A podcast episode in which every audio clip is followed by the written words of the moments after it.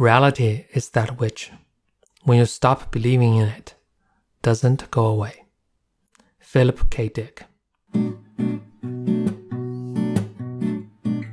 一九七四年二月二十日，在美国加州，一位作家 Philip K. Dick 拔了两颗智齿，正在家里休息，麻药的劲儿还没有退去。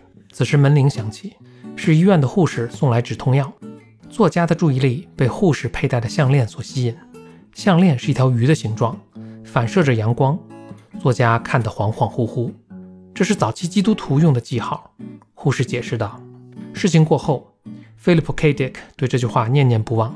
他做出一个惊人的结论：时间是不真实的。他生活的不是七十年代的美国，而是公元五十年代的罗马。Philip K. Dick 不仅仅是一位作家。他是美国最具颠覆性的科幻作家之一。他的作品有两个主题：一、什么是现实；二、什么是人。这两个主题其实是古今中外人们一直在追问的终极问题。从《聊斋志异》到迪士尼，各个时代最有想象力的人们给出了不同的答案。而科幻小说就是当代人对这些终极问题最有想象力的讨论。Philip K. Dick 是其中的代表人物。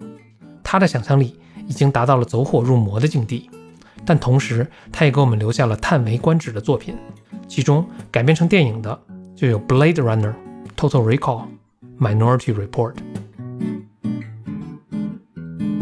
你好，我是峰哥，请和我一起遨游一百五十年来优秀的科幻作品，从凡尔纳的《海底两万里》到《三体》的黑暗森林，从 Frankenstein 的科学怪人到《黑客帝国》的虚拟世界。我们去到人类想象力的极限，看看那里的风景。